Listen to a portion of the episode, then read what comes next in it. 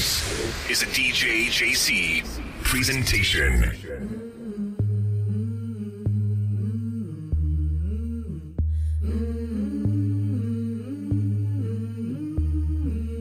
Yo te puedo sentir, aunque no estés ni cerca, yo te puedo sentir, aunque no estés ni cerca, porque te pienso al dormir y te sueño despierta, porque te pienso al dormir y te sueño despierta.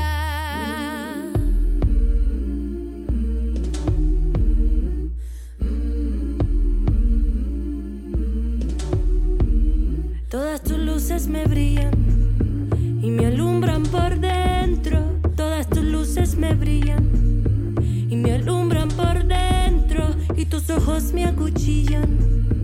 Cuando me los encuentro, tus ojos me acuchillan el alma. Cuando me los encuentro.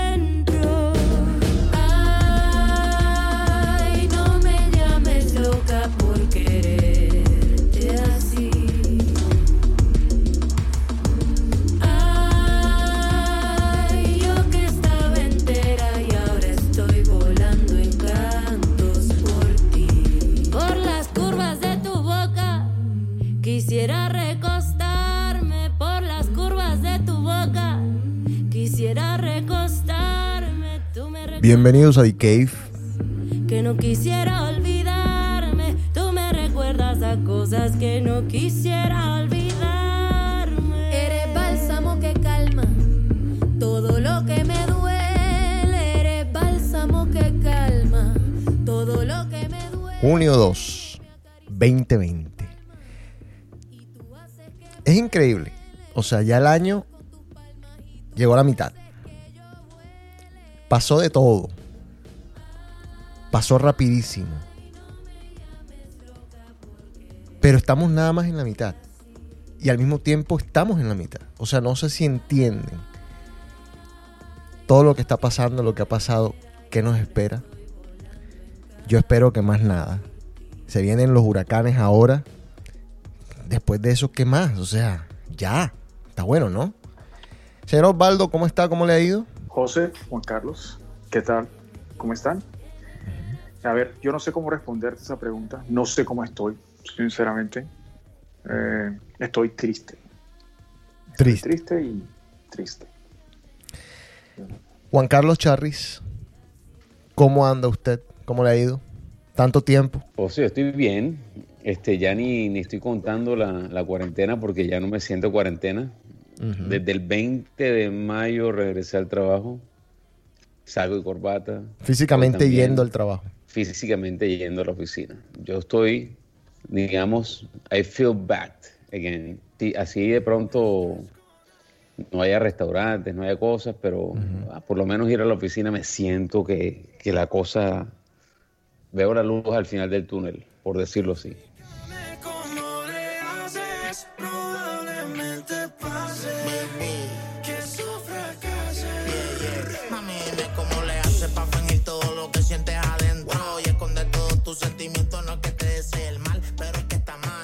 Yo me imagino, Osvaldo, que lo de George Floyd te tiene un poco bajoneado. Sobre todo que sé, porque hemos estado hablando, que algunas de esas protestas han pasado cerca, te han tocado. Nosotros tenemos como reglas en The Cave no entrar en política ni en religión, porque pues son temas escamosos.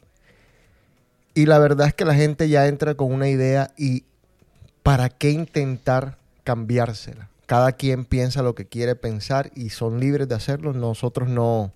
Este programa no es para eso, no. No es la, no es la- no es la intención. Más allá, más allá de entrar no en controversia, es, es una cuestión de respeto. Eh, Yo Mm. pienso que lo que es la religión, lo que es la política son cosas personales. Sí. y nosotros simplemente nos podemos limitar a describir lo que vemos y no vamos a asumir una posición simplemente por respeto a la gente que nos escucha. Así de simple. Y yo creo que este, este evento hay que dividirlo en dos. Porque, porque, pues, así se han dado las cosas. Número uno es la muerte de George Floyd. Lastimosa. Y yo creo que el 99% de las personas en el planeta, en el planeta, van a estar de acuerdo en que los policías o el policía cometieron un gravísimo error, por llamarlo de alguna manera. No sé si es gravísimo error o no sé cómo describirlo de mejor forma, pero bueno, así, así nos toca describirlo. Eh, muy desafortunado.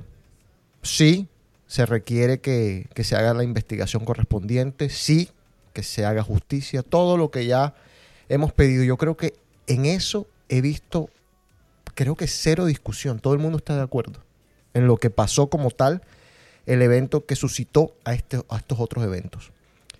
Cuando yo comencé a manejar, el profesor mío de manejo en Barranquilla me estaba explicando que si yo pegaba por detrás, siempre tenía la culpa. Yo no entendía este concepto porque este concepto a veces es injusto. Yo le decía a él, pero ven acá, ¿qué pasa si el carro de adelante va echando rever cuando no corresponde? Tú pagas. ¿Qué pasa si el carro de adelante, eh, el man viene borracho o en cocaína y me pega? Tú pagas. Y yo, pero ¿y qué pasa si, papi, el que pega por atrás, paga? El que pega por atrás es culpable. Y yo he venido usando esta frase por muchos, por muchos años. Creo que se la escuché después en el ambiente futbolero, no sé si fue Maradona o alguno de estos, que decían que te chocaron la Ferrari por detrás.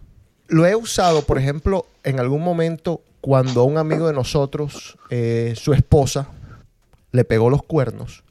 Salió con 500 excusas 500 excusas. Ah, no, porque es que la relación ya no estaba bien.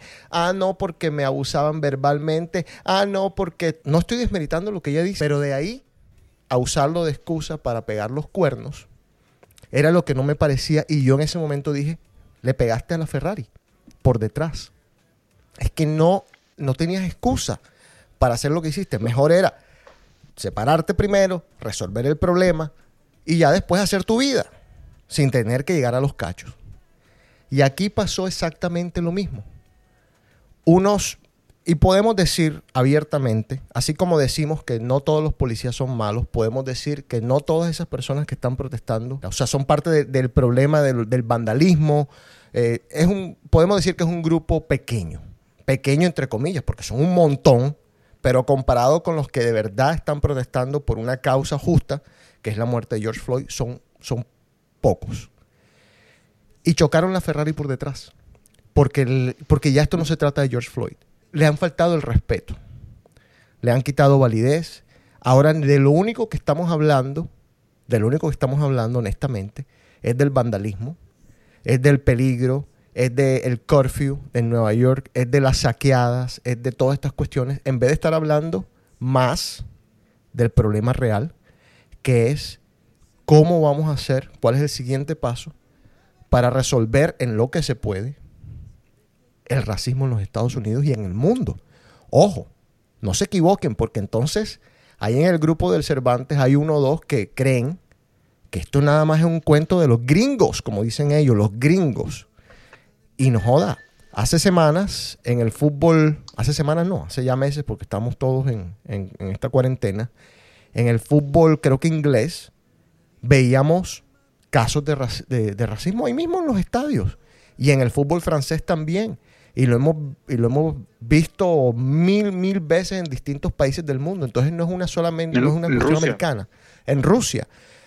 Entonces, yo creo que se la embarraron. Se la embarraron. No sé quiénes están detrás de eso.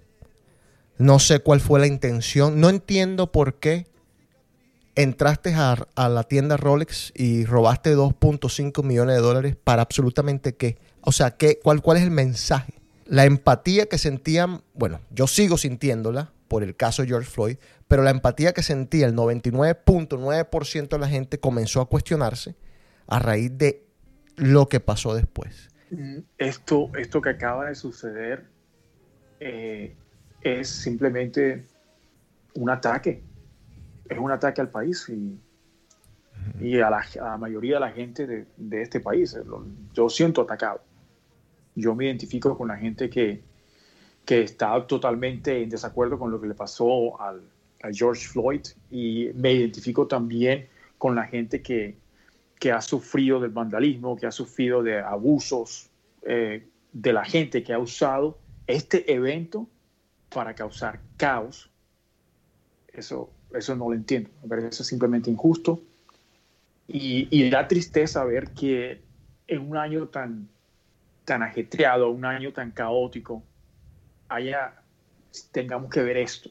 Yo te lo juro que no me lo, no me lo vi venir, este tipo de cosas. O sea, yo, a mí, yo, yo pensaba, bueno, no, nos vienen los huracanes, ahorita vienen elecciones, va a haber problemas, va, va a pasar quizás otra pandemia, una, un recaimiento en la pandemia, pero esto que acaba de suceder, te juro que no me lo, no me lo vi a mí, para, para mí fue un golpe moral y, y me, tiene, me tiene triste. Ahora le pregunto a Juan Carlos, ¿dónde carajo quedó el COVID? Juan Carlos, explícame. No, yo digo que el COVID quedó en el olvido prácticamente. Yo dije que empecé a trabajar el 20, por cuestiones de la vida me tocó emprender un viaje por carretera a recoger a mi hijo que, que vive en la Florida. Eh, tú me acompañaste, me encontré con Osvaldo allá en la Florida. Fue, fue fantástico. Sí. Vi América desde otro punto de vista. Vamos a hablar de eso extensivamente ahorita. Más adelante. Sí. Entonces, me preguntas por el COVID. ¿Dónde quedó el COVID en todo, esta, en todo este caos? El COVID está ahí. Sigue ahí, pero le perdí el miedo. Loco, esta vida es de riesgos y uno tiene que aprender a vivir con esos riesgos. El que no sepa vivir con riesgos, entonces mejor que no viva. Pero yo, mira, mira yo, yo me acuerdo de todos estos, to- mira, todos mis amigos salen a una discoteca y todo el mundo quiere comerse a las vías más buenas del salón o, del, o de la discoteca. Pero nadie quiere tomar riesgo de hablar con ella. Chito, ¿cómo te lo vas a comer? Hombre, vive. ¿Se acuerdan, ¿se acuerdan Vive, cuando ustedes me, me me estaban criticando porque empecé a salir antes de ustedes? ¿Algo más, Juan Carlos, que agregar? No, pero es que, es que, es que, es que eso es lo que yo invito hoy. Acabo de recorrer 1.600 kilómetros para abajo, 1.600 kilómetros, oh, perdón, millas. Sí. 2.500 para abajo, 2.500 para arriba kilómetros. Y vive un país, loco. Este país tiene, tiene todo para hacer. Es increíble. Vimos gente armada, gente no armada, vimos gente hablando, o sea, vimos gente linda, gente no tan linda, vimos lugares que no habíamos visto. Loco, hay que vivir, vamos para adelante, olvídate del COVID. Este país es capaz de recuperarse de cualquier cosa, Sí. Pero los golpes quedan. Pero nos vamos a recuperar. De esto, de esto vamos a salir. De seguro que sí, pero los golpes quedan, las marcas quedan. Ay, Osvaldo, lo que pasa es que tenemos tantos ti- tanto tiempo en un país tan dividido. Y vuelvo, vuelvo, insisto en algo, no nos vamos a meter en política porque no es necesario ni siquiera. Pero tenemos No, un país tan dividido, tan dividido. Y esto, Loco, la, la solu- la solución está en cada uno de nosotros, individualmente. Lastimosamente en estos momentos que estamos viendo, para mí, bueno, ese es mi punto de vista, tú me lo preguntaste, yo te lo respondo. sí, En estos momentos te tiene que importar lo que te tiene que importar. Tú tienes que resolver lo que está en tus manos. En tus manos es apoyar a los que están cerca de ti. Hombre, no, ¿hace cuánto no te cortas el cabello? Tres meses. Sí. ¿Le pagas cuánto a tu peluquero? 30, 20, 40 dólares. Págaselos cuando la veas nuevamente. Dile, hey, te extrañé tres meses, aquí te pago los tres meses, me corté el cabello mal, arréglamelo ahora. sí. Hey, eh, no compré esto, o sea, todo en, en nuestras manos, en lo que está en nuestras manos es lo que tenemos que hacer. No podemos resolver el mundo, no podemos meternos en, en la tienda de Rolex a parar a la gente, hey, no, no se robe, no lo podemos, no está en nuestras manos. Es loco, vivamos y vamos y vamos y vamos a enfrentar los problemas, porque resolviendo los problemas es que así es que vamos a ser felices. No hay de, no hay de otra. Todos los que estamos sentados aquí y al muchos de los que me están escuchando, cada vez que resuelven un problema se sienten felices. Entonces hagamos eso, vamos a resolver este problema para salir adelante. Olvidémonos de lo demás y vamos a reírnos de todo. Porque este programa es para reírse y vamos a hablar de vainas positivas. Pon música, hombre. Ya pues. Ah, no, ah, pues. Ahora sí me. Voten, voten, voten por Juan Carlos. Sí. No, no, no, no, me acabo de meter tres vodka, perdónenme, perdónenme, perdónenme. Hola, ¿por qué me llamaste? Antes de entrar en el positivismo, tengo que hacer una pausa y me perdonan, me excusan. Eh, tenemos un amigo al que sacamos del grupo de nosotros, del grupo cerrado que tenemos. Y le voy a decir solamente que es un tipo falta de respeto. Que ya, como dijo Juan Carlos y lo hemos venido escuchando tanto en estos tiempos, enough is enough. O sea, a mí me parece una falta de respeto que a los llaves de toda la vida, que se toman casi que veintipico de horas yendo a no visitarlo a él, pero a estar en un lugar en donde él está y vamos a aprovechar la oportunidad para quizás vernos, que por lo menos tenga la decencia de agarrar el teléfono y decir, sabes que no los puedo ver porque simplemente no, no puedo, el COVID, te inventas cualquier historia, pero que ni siquiera fue capaz de contestar el teléfono. Joda, me parece una falta de respeto. Al mismo tiempo, quiero decirle a Osvaldo que nosotros, Juan Carlos y yo, le dimos duro cuando estuvimos allá. Pero esto es para que entiendas, Osvaldo, es parte de la amistad. Eh, nosotros, yo, yo, fíjate que yo creo, y ahora en este viaje abrí los ojos más, que hay unas diferencias muy importantes en lo que es la amistad y lo que son las alianzas que las personas crean. O sea, yo la verdad les agradezco a ustedes y con Juan Carlos tuve una oportunidad espectacular de hablar, uf, 50 horas. Imagínate, en un carro con Juan Carlos, quien, quien lo ha venido escuchando se puede imaginar lo que debe ser eso. Eh, pero me, me gustó mucho escucharlo, retarme, criticarme, decirme, "Va- vámonos para adelante, vámonos para atrás. No nos peleamos en esas 50 horas, no sé cómo, pero del carajo. Pero me gustó eso. Y te decía, tío Osvaldo, que, que bueno, nos disculpe si de pronto nos metimos en algún... Pero esto de las alianzas, o sea, nosotros, la amistad como tal, no debe ser, yo te voy a decir lo que tú quieres escuchar. Porque entonces la verdad no nos sirve. Yo conozco gente que, que, que no escucha a los que tiene que escuchar, sino que escucha a los que quieren o a los que le van a decir lo que quieren escuchar. Y está bien, cada quien, cada quien que haga lo que le dé la gana, pero ya sabemos para dónde va cada quien. Ahora, eh, vuelvo y te digo, creo que en algunas cosas fuimos un poquito eh, fuertes, Juan Carlos, pero nada, era, era haciendo ese paréntesis ya que estábamos hablando de aquel otro señor que estábamos, que nos tocó chaquetear del grupo.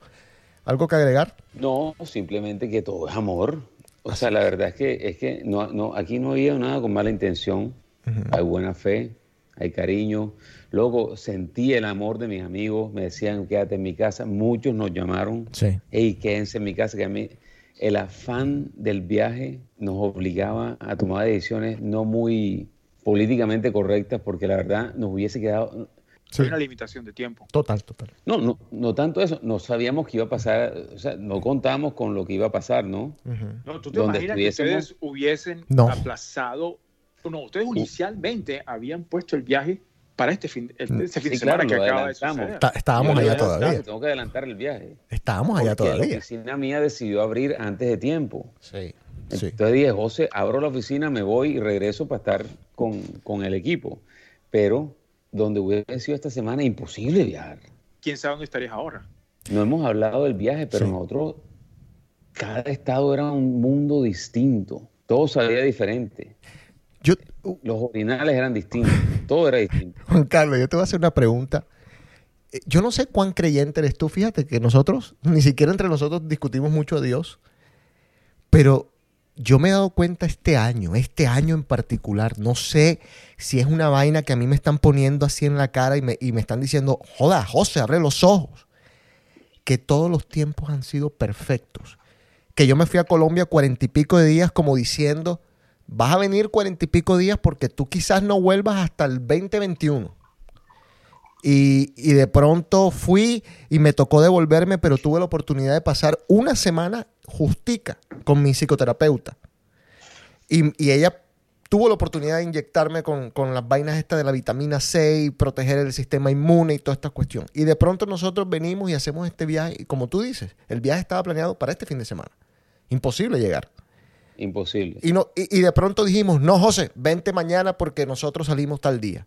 Y yo pido el, el permiso. O sea, una vaina que los tiempos perfectos, como dice la gente por ahí, que los tiempos de Dios son perfectos. No joda, vuelvo y te digo, no sé cuál es el nivel de creencia de cada quien, pero no juegue. La verdad No, que no, los todo- tiempos han sido perfectos. No, no, el, viaje, el viaje fue perfecto. Sí. Pasamos bien, comimos bien, llegamos a lugares bien, íbamos sin ningún plan, simplemente confiamos en que todo iba a salir bien. Vamos a, vamos a hablar del viaje, pero déjame poner un cortecito mu- musical breve y te voy a decir una cosa que tú me tienes la vida jodida. Así que vamos a, ya, ven- ya venimos en The Cave. Ok. Si no quieres ser mi amor, Ay, carajo. El galo.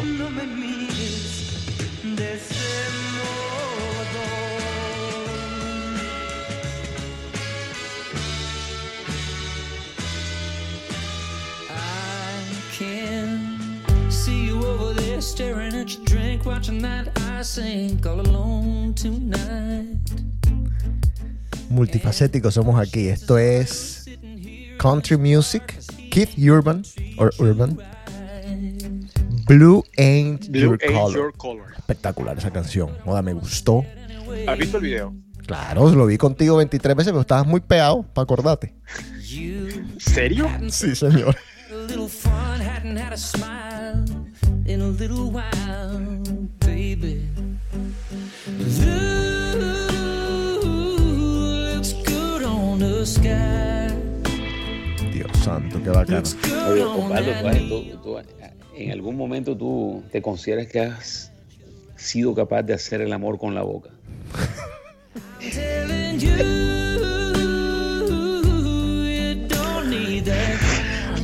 I play, I play the Fifth Amendment. Me vas a white. hablar, me vas a hablar en inglés. ¿Cómo es que? Yo sé que no hablo inglés.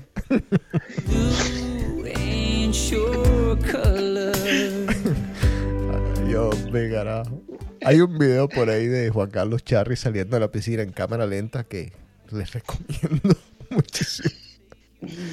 Eh, ¿Qué ay, vas a recomendar eso? Mejor O que sea, lo yo- vean. yo- gracias a Dios lo quitaste porque si no se rompe la internet. no joda, me se rompe. O sea, quitar. quedado con, con, la- con las protestas del coronavirus y sin internet. Sí, sí, sí. No, me tocó quitarlo. Me... No, no, la presión fue muy, muy alta y me tocó sacarlo de Duró, mis duró, duró cinco minutos online y casi se cae todo. Sí. No, no, no. Y no, hubiera- no, nos hicieron memes. Ustedes no tienen idea de lo que yo he tenido que soportar estos días.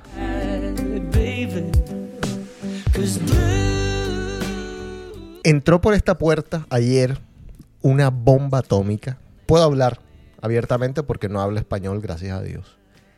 9.5 tirando a 9.85.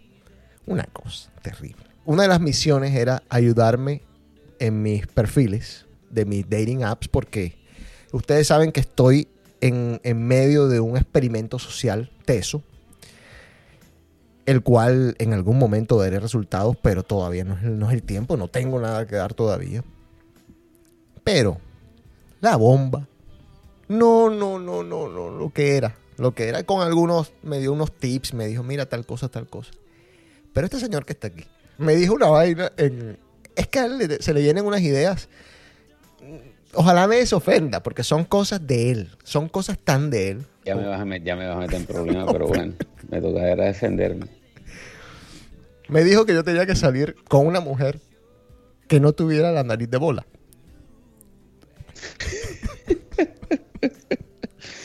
Ahora yo O sea, quiero eso No es que... ninguna ofensa, vos. No, no es ninguna ofensa, pero en lo absoluto. Es una vaina preferencial. Como, como decir... no. Es correcto, es correcto.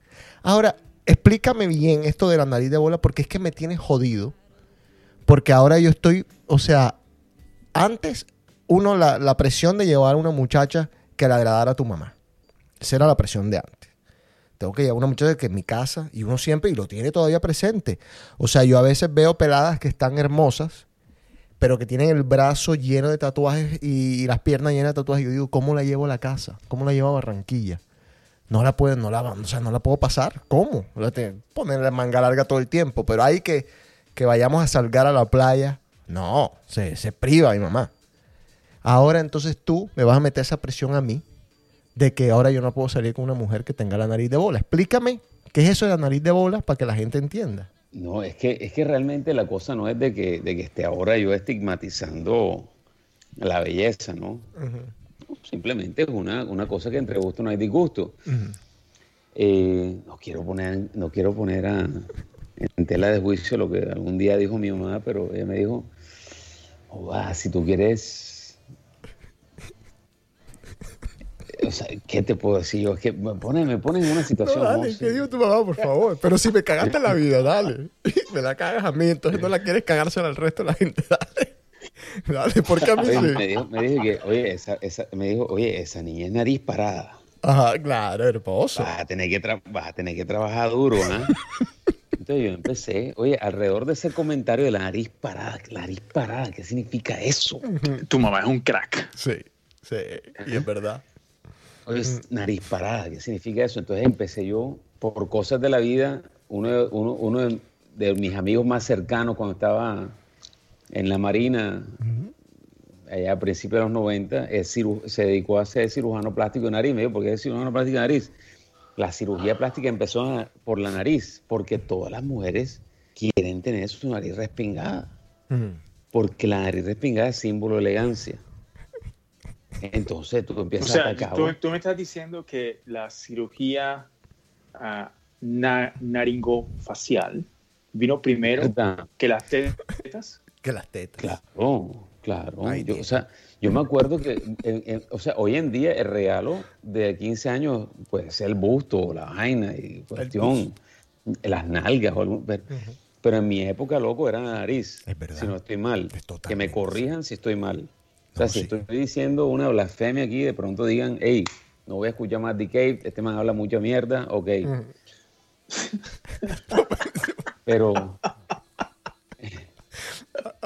Pero loco, o sea, Jo- Jo- José, uno, uno, uno que ya no era, uno que no era tan fino, o sea, por lo menos yo que no era tan fino, o sea, o, o de pronto no me consideran tan fino, me decía, hombre, si vas, te vas a casar con una nariz parada, mejor trabaja mucho, ¿ah? Porque te va a tocar bajarte, bajar, o sea, la tula, como dicen en Colombia.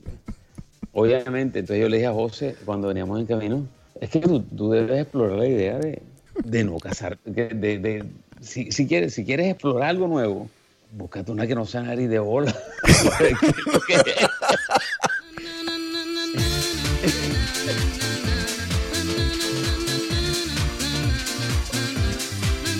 Ay, hombre.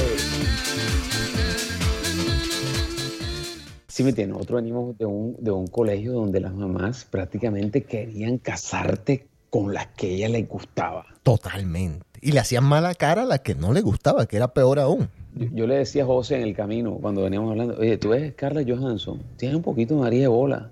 Todo el mundo quiere con ella, pero de pronto nadie quiere casarse con ella.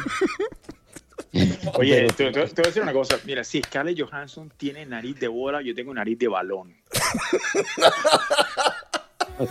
Nadie está hablando de tu nariz. Pero aparte que... Que.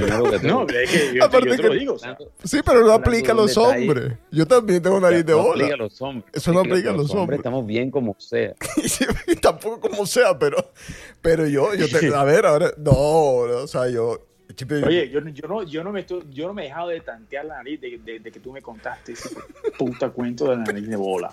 ahora que me estoy dando cuenta, yo también tengo una nariz de bola hermosa, pero qué cosa Yo, yo, te- yo tengo de balón. No, lo que pasa es que no estamos hablando de eso. Es que yo creo que la cosa está en la.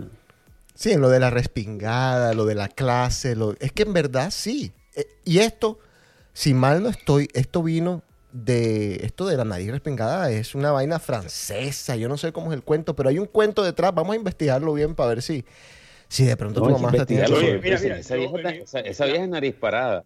nariz para Yo supuestamente soy francés Sí. italiano por parte de mamá. Ajá. Y ahí me salió la nariz de balón. El único en mi, en mi casa que salió con esa vaina. Bueno, pero de pronto por eso es que allá en Francia podían hacer la división muy clara.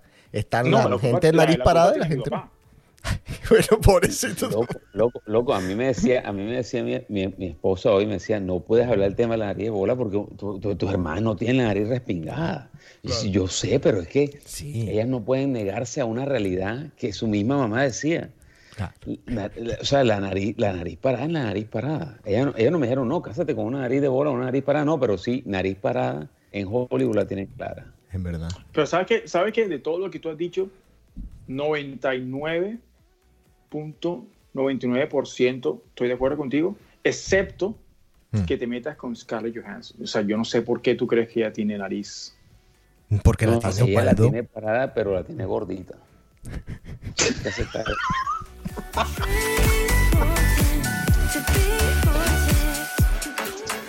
Les cuento.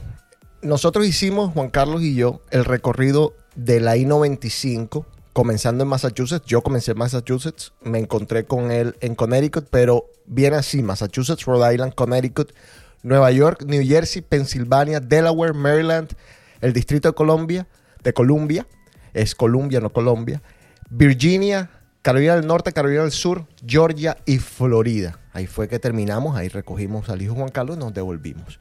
Primero que todo, las personas a veces eh, nos imaginamos unos Estados Unidos distintos. Eh, Pachito Miranda tiene una idea, no sé de dónde la sacó, que a mí no me pareció.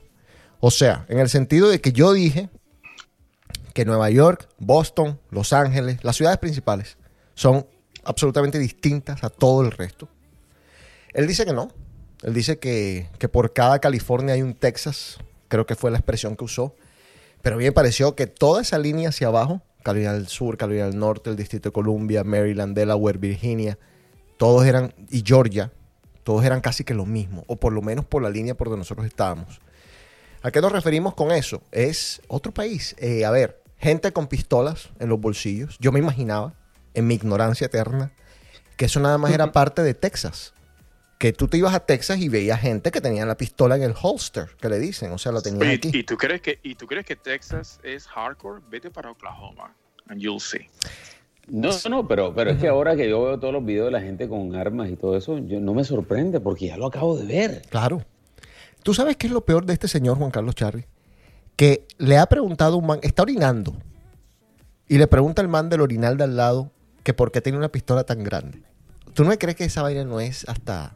se No, puede no, prestar? O sea, eso, eso, eso es una pregunta de gay club, pero ok.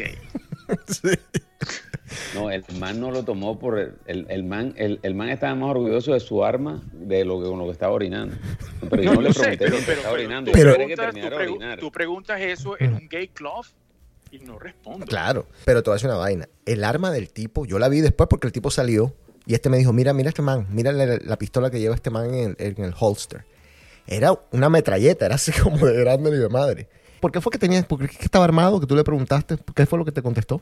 No, él me dijo, no, porque, porque por si acaso cualquier cosa. Estoy viajando y, y- y a- me, gusta, me gusta viajar eh, armado. ¿Y esta, y esta carretera es, es tesa o este lugar es teso? ¿Esta zona por aquí Sí, es tesa? es- es- él no, no me acuerdo la palabra que utilizó en ese momento, pero no, a- algo así como this is challenging area. Ah, ok. Ento- entonces, and I love my car.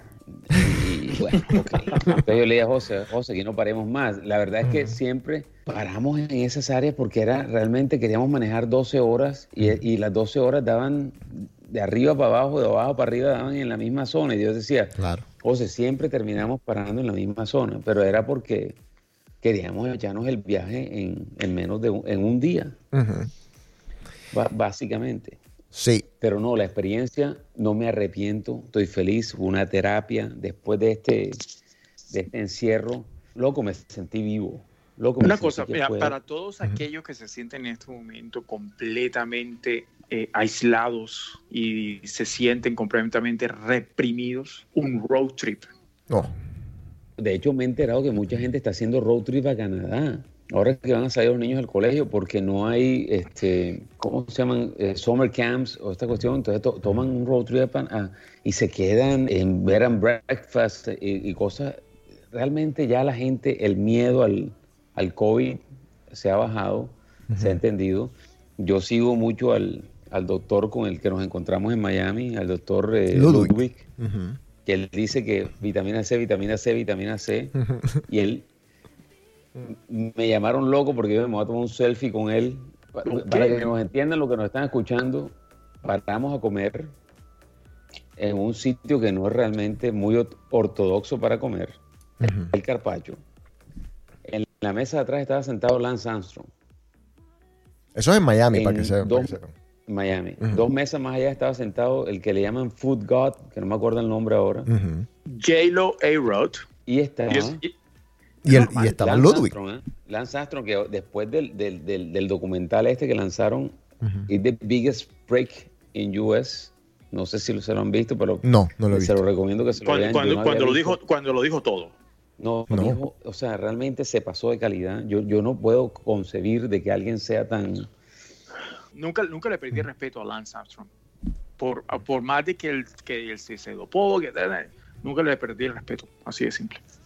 Bueno, tienes que verte el Y documental. ahora, y ahora- tienes que ver el documental. Pero espérate un momentico, porque estamos saltando como, como loquitos. Sí, sí. Yo decía que era otro país por la forma de ser de la gente. Eh, vamos, a, vamos a hablar del COVID. No existió. O sea, nosotros cruzamos, creo que estoy viendo aquí los- el mapa. Massachusetts, Rhode Island, Connecticut todavía había. New York, New Jersey todavía. Pensilvania ya ahí comenzó. ¿Dónde, ¿Dónde notaron el cambio ustedes dos cuando venían bajando? ¿Sabes dónde? En Maryland. Te voy a, te voy a explicar por qué en Maryland. Porque allí nos dijeron esta frase. Ah, ustedes deben de ser del norte. Porque nosotros teníamos máscaras, porque teníamos todo, teníamos guantes. Él estaba echando la gasolina con guantes. Y un tipo nos dijo, ah, ustedes tienen que ser del norte. A partir de, de ahí, de, de- de Maryland, ya ahí se, se jodió la vaina. O sea, el Distrito de Columbia, que, que no paramos allá, pero ¿Se Virginia... jodió o se mejoró? Vamos a ver, el tiempo lo dirá. Es que el, el- el- el cuento es, el cuento como tal es que no les importa un carajo el COVID. Nosotros paramos Pero por- entonces. Pero por ahora, por ahora demuestra que mejoró. vamos, a por hablar, ahora. vamos a hablar de eso ahorita porque es que tienes toda la razón. Pero es que el tiempo lo dirá. Osvaldo, tú dejas que el tiempo se encargue. No, el tiempo se encarga de todo. Siempre. Bueno, por eso, entonces no podemos cantar victoria. Ahora, paramos en ese recorrido que íbamos hacia abajo, ya nos estábamos dando cuenta de ciertas cosas. Mira, paramos en un lugar donde los camioneros compran sus cosas. Y habían, ¿ustedes se acuerdan de las radionovelas? No. En los 80, la televisión todavía no, no tenía los 40 canales que tienen o, o los 400 canales que tenían hoy. Existían las radionovelas. Yo, escuch- yo me acuerdo escuchar radionovelas en AM o FM que las muchachas del servicio estaban poniendo. Y, No jodas. sí, sí, Osvaldo. Esto es, esto es de la vida Las real. empleadas del servicio. No, no, es que yo- O sea, yo no, no sé- sé ni yo qué sé- expresión yo está sé. correcta, tanto, o sea, ya, no- ya no sé ni qué, qué es bueno decir aquí, pero bueno. No, eh, está bien. De esas he escuchado, Ujú. pero no sabía que todavía están en los- en los 80 porque nunca las escuché. Yo sí. Nunca. En los 70 quizás sí, Ujú. pero yo no tengo memoria mucha de los, de los 70 eh, pero, pero no, no tengo ni idea que en los 80 todavía estaban. Sí, sí, sí. Yo recuerdo haber escuchado radionovelas. En ese lugar habían radionovelas. O sea, los camioneros compran radionovelas. ¿Sí me entiendes? Y ellos van escuchando películas, o sea, series, eh, eh, de ellos todo. no compran audiobooks, compran audionovelas Así es. o radionovelas. Sí. Es, es un mundo que no existe afuera. O sea, es un mundo muy particular, muy singular para los camioneros. Venden todo tipo de armas, todo tipo de indumentaria, todo tipo de, de, de interfaces, por ejemplo, para conectar tu computadora al camión, para conectar la antena parabólica al camión, para todo para el camión. Los truckers, los semis, que son una gran industria, un- es parte del ADN de este país.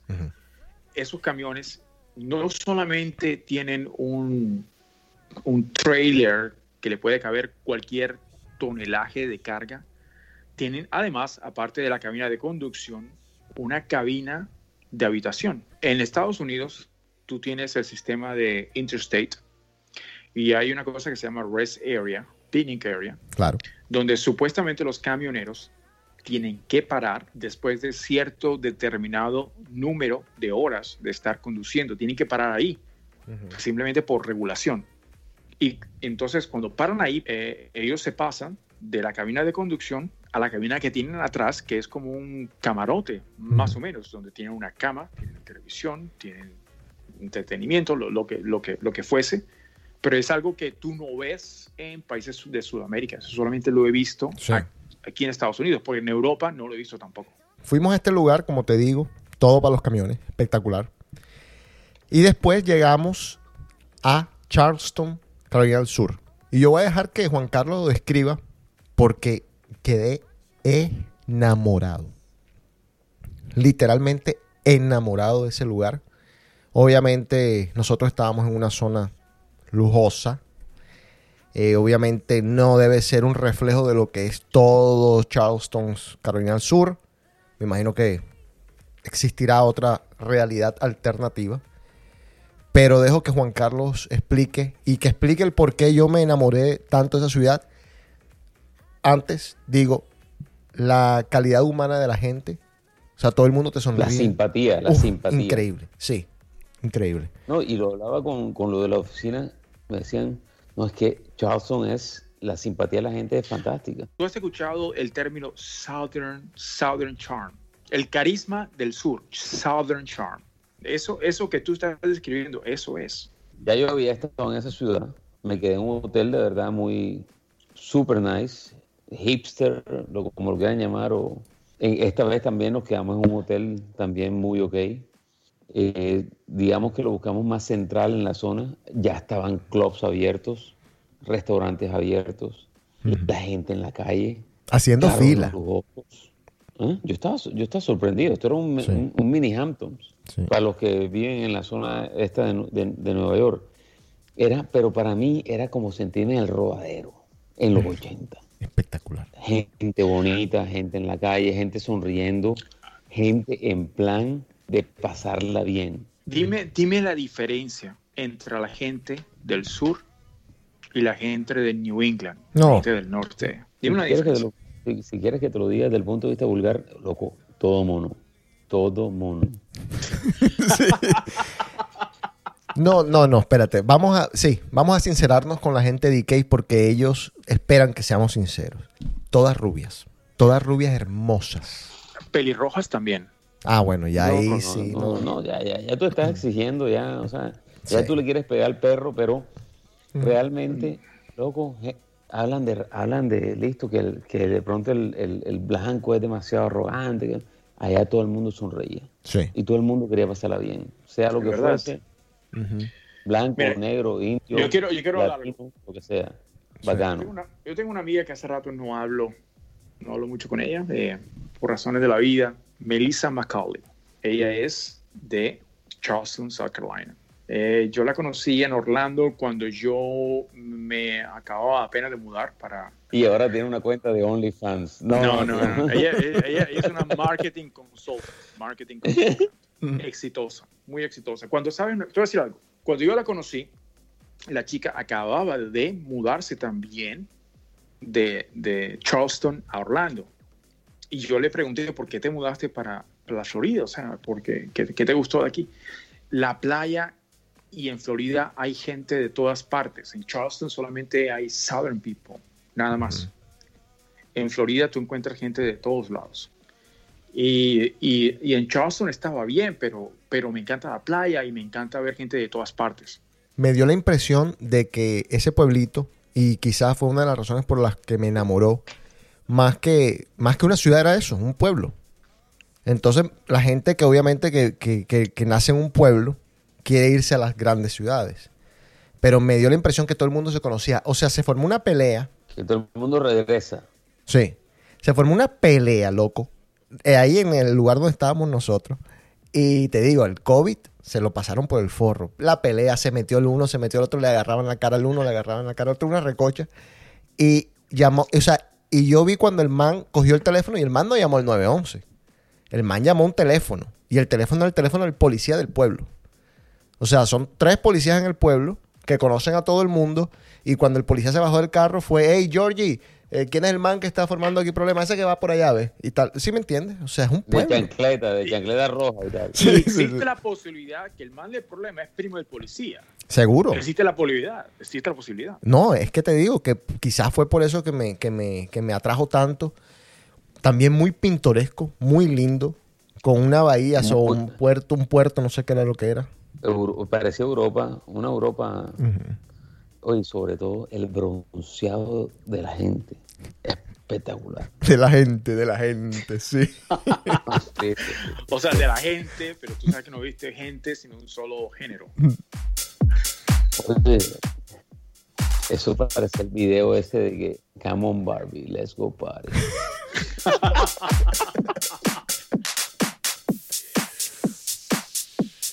Bueno, seguimos en la Florida. En la Florida tampoco es que esté pasando mucho. O sea, en la Florida la gente también se está pasando el coronavirus por el forro. Por lo pronto, o por lo menos lo que yo vi.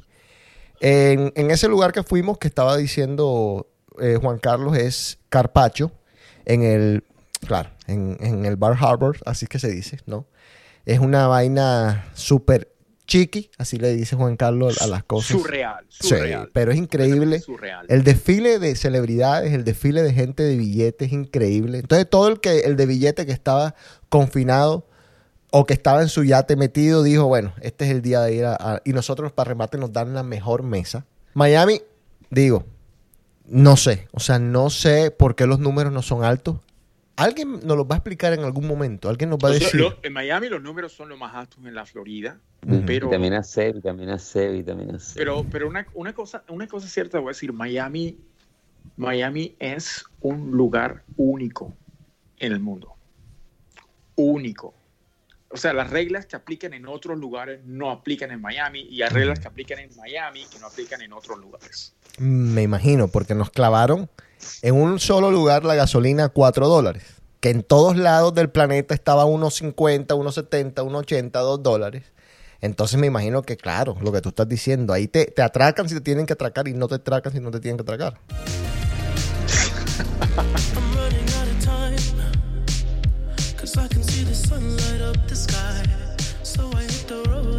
overdrive. Pero la verdad es que eh, la mesa aislada, no tan cerca de las demás, la verdad no había contacto de menú, no había eh, muy responsable del mesero, se acuerda del vino que usted toma, qué, to- qué vino quiere, le digo si lo tengo, si no lo tengo. Sa- ¿Sabes qué me impresionó? Eh, tú te das cuenta que tienen un protocolo. Tienen un protocolo porque viste lo que se llama consistencia en la manera como te trataban desde que entras hasta que sales. Y, De las hosts. Sí, de los hosts, de los meseros, de cuando vas al baño, de cuando pides comida, de todo eso. O sea, es, es, es- eso es lo que digo yo, eso, eso pone la diferencia entre este país y otros. Pero atención mundo, que de ahora en más se va a usar esto del QR code, que estábamos diciendo que estaba muerto. Osvaldo nos había descrito hace algunos programas cómo era el sistema de las cartas y es así tal cual él lo describió. Se te acercan, te dan, no te dan el menú, te dan un QR code, tú lo pasas en tu celular y ahí ves el menú y de allí es que pides. Entonces, esto es lo que vamos a estar viendo. Ahora, otra cosa que, que me di cuenta a medida que íbamos bajando, que las puertas las están reemplazando todas por puertas que se abren automáticas. Y de nuevo, atención mundo, esto es lo que se viene. Aquel en Barranquilla, en Bogotá, en donde sea que tenga la venta de puertas automáticas, se va a hacer su platica. Porque esto es lo que viene. Ya a mí, en mi trabajo, fui a mi trabajo el sábado y ya la estaban reemplazando por unas puertas automáticas. De esas Yo le diría normales. a Christian Dice, el de Tecnoglass, que, que se meta en el cuento de Uh, la oh, ya está. Automated Touchless Doors. No, ya, ya, ya, ya está seguramente, seguramente metido. Bueno, llegamos a Miami y pasamos un día espectacular en casa de Osvaldo. De ahí nace el video, famoso video, tienen que buscarlo porque es una cosa terrible, lo de Juan Carlos Charris. Eh, voy a hacer un video, una compilación de los mejores momentos que voy a compartir con ustedes. Y arrancamos el viaje de vuelta. El viaje de vuelta tenía que ser un poco más complicado porque obviamente ya habíamos pasado bien, ya teníamos el, ya, ya habíamos cumplido con la misión, pues nos teníamos que devolver. En todo el road trip, el, el viaje de regreso a casa eh, eh, dura quizás menos tiempo, pero es doblemente pesado. Y nosotros se nos ocurrió la genial idea de que íbamos a hacerlo en un día. O sea, nos tiramos. Y te voy a decir una cosa, pudimos hacerlo. Pudimos hacerlo. Pero la verdad, la verdad, la verdad, quien esté planeando hacer ese road trip de Miami a Massachusetts o de, Mi- de Miami a Boston, de Miami a, a Nueva York, no, no. Planeen quedarse en algún lugar en la mitad porque es que no llegan. O sea, eh, o, se vuelve muy peligroso. A menos que vayan tres personas manejando. En este caso, digamos, eh, Juan Carlos y yo y nos turnábamos. Es muy, muy complicado. Y paramos en un pueblito. Un pueblito. Paramos en Baltimore. Eh, yo te voy a decir una cosa. Qué ciudad tan linda. A mí me cuesta mucho admirar la belleza de una ciudad viviendo en Boston.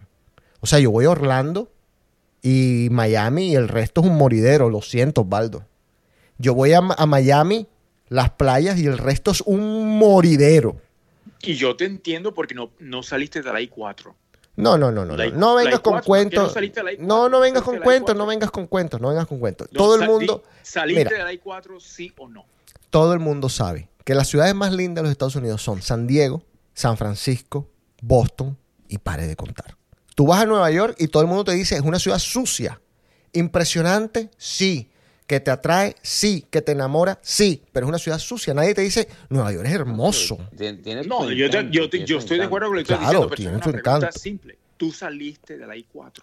No salí de la I4, pero dime qué tiene Orlando aparte de los parques. O sea, tú no fuiste a Windermere, Ajá. no fuiste, no fuiste a Winter Park, no, No. fuiste a Baldwin Park. No, ya, ya estás No, molestando. Osvaldo, Osvaldo, O sea, yo te voy a decir algo. ¿Sabes, dónde, ¿sabes quién vive? ¿Sabes quién vive en Windermere? Shaquille O'Neal. Ah, no. Vive Pues Tiger. Woods. Sí, pero es que tú y no, es uno no- de los barrios no estás más entendiendo el caros concepto. de Estados Unidos y es una prácticamente una ciudad dentro de una ciudad. Winter Park. Ujú. Ok, una pregunta, Juan Carlos. Tú fuiste a Winter Park, fuiste a un club que se llama The Social. Pero no, Eh, no estás y entendiendo tú- el y di- ah, te voy a concepto. hacer una pregunta. ¿Qué te pareció Winter Park, The Social, de esa área? Yo me quedo con Nueva York. Yo me- yo- Es o que no estás no entendiendo, mi- no estás entendiendo lo que te estoy diciendo. Las ciudades son lindas o no son lindas. Yo te voy a hacer una pregunta y contéstame ah, con el corazón en la mano. ¿Barranquilla es una ciudad linda? No. Listo. ¿Estamos de acuerdo? A mí, sí, a mí sí me parece lindo. A mí me parece verdad. hermosa, pero no es una ciudad hermosa. A mí me, me encanta, no la cambio por ninguna en el planeta. No, me Pero encanta no es linda. Barranquilla la es fea. en- pero no, Barranquilla es fea. Fea, Barranquilla es horrible. Y lo siento mucho porque yo sé que me van a dar No, nos van. la Ah, cabeza pero que nos den. en los chats de nuestro compañero, pero, pero para mí Barranquilla no es linda. No, Barranquilla no es linda. Y la ves desde el cielo. Y es una ciudad horrible. Y desde el cielo es que se ven las cosas un poquito mejor. No, es una ciudad fea. Barranquilla es una ciudad fea. Bueno, Orlando ¿Sabes es una ciudad a fea. costó- a, mí, a mí me costó, a mí me costó aceptar eso que tú dices. Porque yo, yo viví toda mi vida en Barranquilla hasta cuando me fui. Ujú. Y yo, para, para mí, mi estándar era Colombia, era, era Bogotá, era Medellín. Ujú. Para mí, Cartagena me parecía, ok, bonita en cierta parte. Eh, Santa Marta era ok. Barranquilla era, mi casa. Claro. Entonces, para mí, Barranquilla era, por más de que, por más de que, que, que no sea estéticamente hermosa, era mi casa y, y me costaba aceptar que, que Barranquilla, después de que la comparé, por ejemplo, con Houston, con Texas, con eh, Nueva York, con otro- otros lugares, entonces, entonces te abre la mente. Yo, después de mucho tiempo me di cuenta que Barranquilla es fea. Y lo siento por mis compañeros que quizás me van a estar puteando ahora mismo. Barranquilla- Uno, uno o dos. Barranquilla era muy linda, era pero hermosa en Navidad hace en los 80. Cuando todas las casas las Exacto. decoraban. Sí, sí. Yo tengo amigos, amigos que hoy en día, americanos, me han dicho, ¿tú dónde eres? De Barranquilla. Uy, yo fui a Barranquilla y me acuerdo las casas decoradas un diciembre, tal cosa. O sea, era, era no joda. Fue lo primero que, fue lo primero que, que sacaron de, de circulación, las Pero es, casas. que es verdad lo que tú estás diciendo, pero una cosa es ambiente, otra cosa es, Belleza. es estética, belleza. Bueno, pero, Exacto. pero a ver, a ver, no nos vamos a salir del punto, porque si no, no terminamos el programa nunca. Lo que yo quiero decir, rato. no, lo que yo quiero decir es que Baltimore, yo dije, qué ciudad tan linda. Con lo que a mí me cuesta decirlo, porque como te estaba diciendo, he estado en San Francisco, no he estado en San Diego, pero he estado en Boston. Boston es una ciudad muy linda. ya yo, ya yo la veo y la veo, y, uf, la veo igual. Yo, yo estoy de acuerdo, Boston es hermosa. Sí. Entonces, ¿te acuerdas cuando fui hace, eh, hace año y medio, más o menos, que estuve trabajando en el área Sí. de New England, que, que me tocó manejar por todo Connecticut, Massachusetts, eh, Upstate New York y todo eso, Sí. eh, trabajando en... Y yo verdaderamente conocí esa área y hasta ese entonces yo no creía en lo que había escuchado hasta que lo vi en profesor. Boston es hermoso, eh, Connecticut, Upstate New York es hermoso, una, una cosa impresionante. No, que en Connecticut hay unos sitios que ustedes ni se imaginan. La- claro, no, y, y eso yo lo entiendo. Todas las ciudades tienen, como Osvaldo estaba diciendo, tal, tal parte, tal cosa. Sí, todas las ciudades tienen su, su parte linda. Lo que yo quiero decir es el downtown, generalizar como ciudad, decir, esta ciudad, como todo el mundo te habla de San Diego, yo me muero por ir a San Diego, porque todo el mundo me dice San Diego, De San Diego he escuchado maravillas. yo también. El, el estadio de béisbol de Baltimore es una belleza. Qué vaina tan linda. Y vuelvo a lo mismo. Tú sabes lo que me acaba de costar decir eso después de, de tener a mi Fenway Park, que no quiero que ni me lo miren, que no lo puedo comparar con nada. Cuando vi el Camden, se llama el Camden Park, ¿no? Algo así. Sí. Cuando vi ese estadio, Osvaldo, estábamos a dos cuadras quedándonos. Saqué el teléfono, le dije, a este, hey, bájale, bájale, bájale. Saqué el teléfono de rapidez y dije, tengo que filmar esto, esto es hermoso. No había visto un estadio tan lindo de ningún tipo de deporte como ese estadio. De los más lindos que he visto en mi vida. No sé si estaré, no sé, No, tú- No, yo, yo he estado, yo he estado adentro y todo, es una belleza. una belleza de estadio. Bueno, una ciudad muy linda, muy acogedora. Baltimore, mm, obviamente, habrá en algún momento que verla en condiciones normales. Condiciones normales porque estaba todo cerrado. Obviamente, allá sí, Tenemos la ciudad para nosotros. Sí. sí, caminando por la ciudad. Nos fuimos a, a complacer a. No, no, no complacimos al señor Osvaldo, sino que al señor Charry, que venía desde que salimos de acá, que quería comer en Shake Shack, entonces nos metimos en Shake Shack. Tampoco había muchas opciones, eh, pero Baltimore, una ciudad muy linda. Y ya después hicimos Stanford y terminé yo viniéndome a Boston. O sea, en dos días hicimos la travesía. O sea, dos días yendo, dos días viniendo, 50 horas totales en un carro con este señor. Hay temas para otros decays. Tenemos mucha gente que nos escucha que vive en Estados Unidos. Tenemos mucha gente que nos escucha que está en Barranquilla. Hay tanta cosa positiva alrededor de todo. Que loco, o sea, esto del COVID, ¿sabes qué me, ¿sabes qué me despertó? De que, loco, viví con un problema es bacano, es chévere, es Pero- para resolverlo. Te hice, te hice una pregunta 24 veces en el viaje y te la voy a hacer de nuevo. Número 25. ¿Tú crees que vale la pena este confinamiento, sobre todo para la gente en Barranquilla? Yo veo y, y los, los sufro. Los sufro porque pues tengo familia allá. Tengo gente que quiero allá y digo, ya lo, le vol- lo volvieron a extender otra semana más y otra semana más y otra semana más porque hay gente que no está siguiendo las reglas. Estamos de acuerdo todos en eso. Pero vuelvo y te pregunto, ¿vale de verdad la pena lo que está pasando? Yo estoy dudando, Juan Carlos, porque yo antes pensaba que era lo correcto, lo estoy dudando. O sea, ¿por qué simplemente no nos tomamos el riesgo? Te lo pregunto honestamente. Y te voy a decir como última conclusión del programa, solamente el tiempo lo dirá. Para mí estoy en un 50-50, pero hoy en día, aunque todavía no quiero ir a un club y que me peguen el, el sudor en mi cuerpo, y que me rocen, con- porque tengo hijos, porque tengo todo, y porque solamente eh, me siento seguro solamente yendo a la playa, pues estoy distante de- de los demás solamente el tiempo lo dirá si lo, lo que estamos haciendo hoy en día valió la pena o no. Pero es que yo creo que nos van a volver a engañar. Y digo engañar porque de pronto no es un engaño, simplemente lo estoy diciendo como para hacer la figura. Nos van a decir después, esos 80 días o esos 500 días que ustedes duraron encerrados evitaron que se murieran 50 millones de personas. Pero eso es absolutamente incomprobable. Y del otro lado, igual. Subjetivo. Totalmente, porque es un, es un invento. Y, no, y esa va a ser la justificación, porque a nadie va a aceptar que fue un error o que no fue un error. Entonces, entonces ni siquiera yo creo que el tiempo lo va a decir. Simplemente nos va a tener, nos vamos a tener que, que alegrar con el hecho de que se hizo como se hizo. Y, y- y también aplica para mí, porque yo en Boston estoy no estoy encerrado, yo puedo salir a caminar si me da la gana ahora mismo, pero nada está abierto. O sea, no, no, no, hago, no gano nada, no, no paso de la esquina porque no hay nada abierto. ¿Qué voy a hacer yo en la calle? Aquí, en- aquí en Stanford ya todo está abierto, que sea al aire libre. O sea, que tú puedes ir a comer a un restaurante ahora mismo. Sí, y mañana tengo un happy hour No, ahí en distancia, pero happy hour.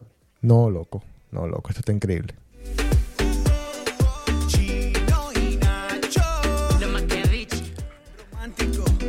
Bueno, antes de irnos. Yo sé que tenemos, uff, mucho más que hablar de, del viaje. Se nos vendrán las historias porque van a quedar tantas. Pero de rapidez voy a contarle algo a los oyentes de The Cave. Nosotros hemos estado danzando con la idea de cambiar el nombre de The Cave. Eh, ¿Por qué? Porque yo creo que es hora de cerrar el ciclo. Es hora ya de decir, bueno, The Cave cumplió su ciclo. Vamos a cambiar el nombre, comenzar a eh, estructurar el programa quizás de una manera distinta, con los temas que siempre hemos tocado durante tantos años, pero estructurarlo de una manera distinta, quizás más organizado. ¿Por qué el nombre es un problema? El nombre es un problema porque el nombre no significa nada. El nombre fue una idea de 1998 en donde se usaba el inglés y el español, pero no sabíamos que iba a existir una plataforma que se llamaba... José. eh, ¿Qué? Cuando no había iTunes, ¿cómo salía al aire DK? Eh, bueno, ahora te explico. Eso es lo que venía a decir. No sabíamos que iba a haber una plataforma que se iba a llamar iTunes, en donde tú podías poner, eh, hacer un search y, eh, y poner, bueno, tal cosa, ponte tú, de hombre a hombre, que es un podcast que hay ahí, o vainas así.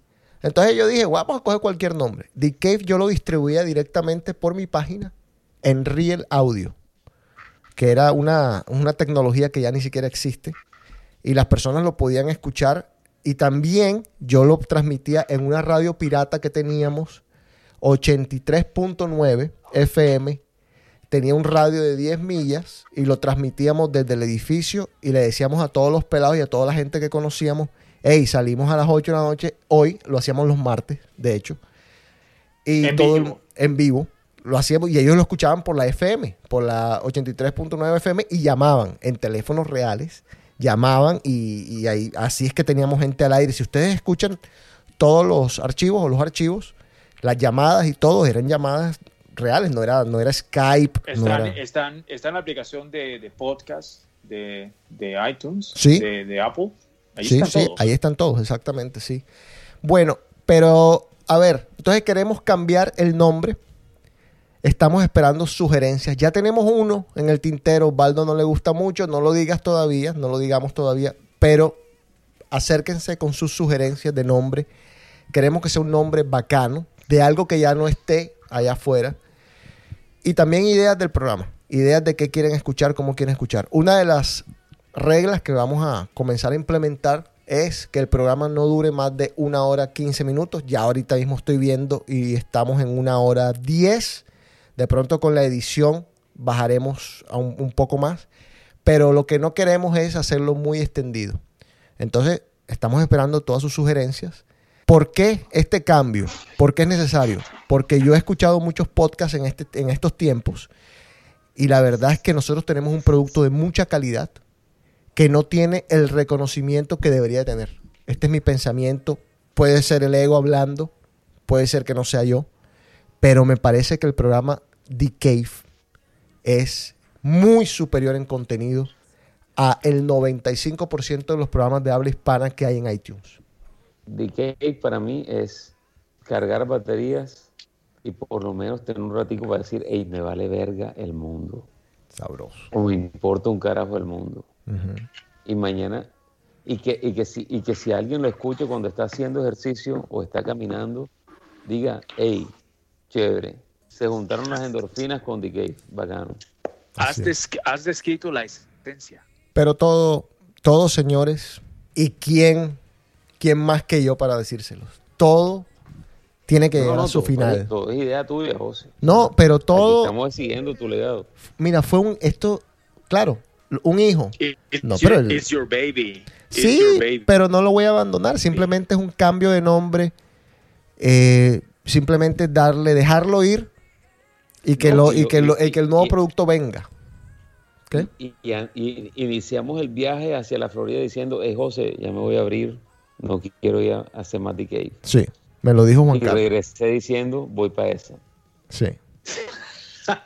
¿Quieres, ¿Quieres decir por qué, para cerrar el programa, por qué no querías que no querías hacer más DK? No porque me sentía boleteándome, pero sabes que hoy en día, I don't give a fuck. Mm. Vamos para esa. El COVID me dejó eso. El viaje. Cuando pierda todas las partidas. Cuando duerma con la Gente, otra vez estamos acá. Un placer Oye, inmenso. Wait, wait, wait, wait, wait. No, lo de SpaceX. No, en la próxima ya. Sí, en la próxima Y- hablamos. No es que tenemos tanto. No, de- no se nos quedó tanto. Se nos quedó tanto. Es que, es que, es que, es que de SpaceX no nos quedó mucho. Es como estamos en la incertidumbre. Sí, pero vamos a esperar a que vuelvan y ahí hablamos de ellos.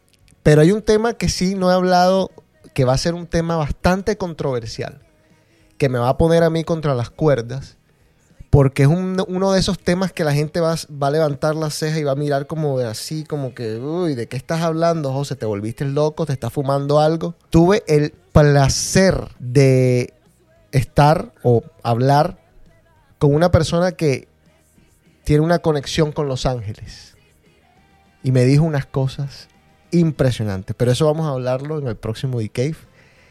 Les mando a todos un abrazo, un beso y nada, acá estamos.